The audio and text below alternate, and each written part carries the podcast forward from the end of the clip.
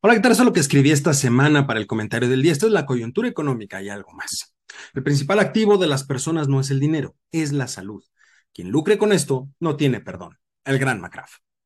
Una de las principales variables que se deben tener en cuenta cuando hablamos de crecimiento económico es el capital humano. Después de todo, para producir los bienes y servicios que se demandan en una economía, alguien tiene que trabajar y a quien trabaja se le tiene que pagar por hacerlo. Situación que le permite a esas personas consumir los bienes y servicios que requieren para satisfacer sus necesidades, que pueden ir desde las más básicas como la alimentación hasta las más sofisticadas como pueden ser, en algunos casos, la adquisición de instrumentos financieros o bien la compra de bienes de lujo como una mansión o un yate. Sin embargo, para que todo lo anterior pueda suceder en el tiempo, las personas deben trabajar y deben de poder trabajar, mejor dicho, lo cual implica dos situaciones. Primero, que existan las condiciones necesarias para que en el mercado laboral estas personas puedan acceder a más y mejores puestos de trabajo, siendo estos últimos bien remunerados. Y segundo, que las personas puedan trabajar desde el punto de vista físico, es decir, que las personas tengan la posibilidad de desarrollarse física y cognitivamente. En buen cristiano, que gocen de salud. Diversos estudios ya han logrado relacionar a lo largo del tiempo la productividad de las personas con su nivel de salud, que en realidad tiene algo de sentido común.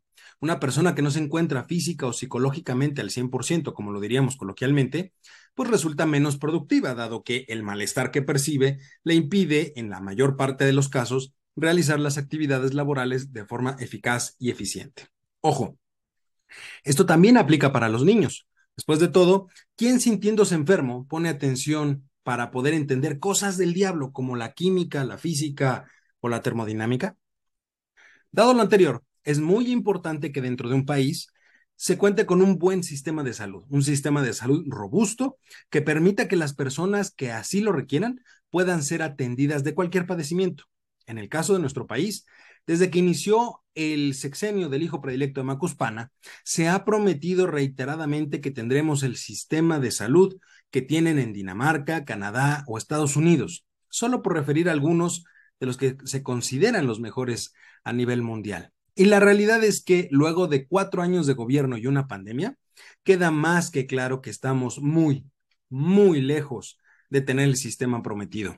Y no solo eso, también ha quedado claro que todo lo hecho por la 4T en el tema no ha servido más que para gastar recursos de forma errónea y sin sentido.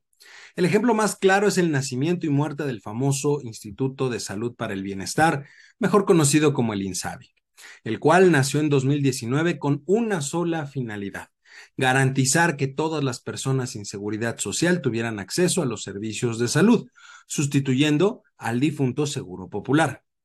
De acuerdo con la actual administración, ese Seguro Popular debía desaparecer porque albergaba grandes problemas de corrupción, que dicho sea de paso, aún no se han dado a conocer cuáles eran. El INSABI es una institución cuyo presupuesto para este año 2022 es de 103.366 millones 790 mil 706 pesos. Ha sido una de las más grandes equivocaciones de esta administración. Tan es así que se concretó recientemente su desaparición a través de la creación de un organismo descentralizado denominado IMSS Bienestar que pretende corregir los errores que de inicio dejaron a millones de mexicanos en el desamparo respecto del acceso a servicios de salud y que ha quedado más que comprobado por las propias estadísticas del Coneval. En un par de días más se entregará el paquete económico para el próximo año, para el 2023. Y es en ese momento cuando realmente veremos la suerte de estos dos organismos.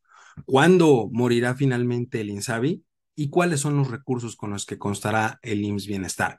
Lo cierto es que hoy hay más pobreza y más carencia de servicios de salud que al inicio de la administración.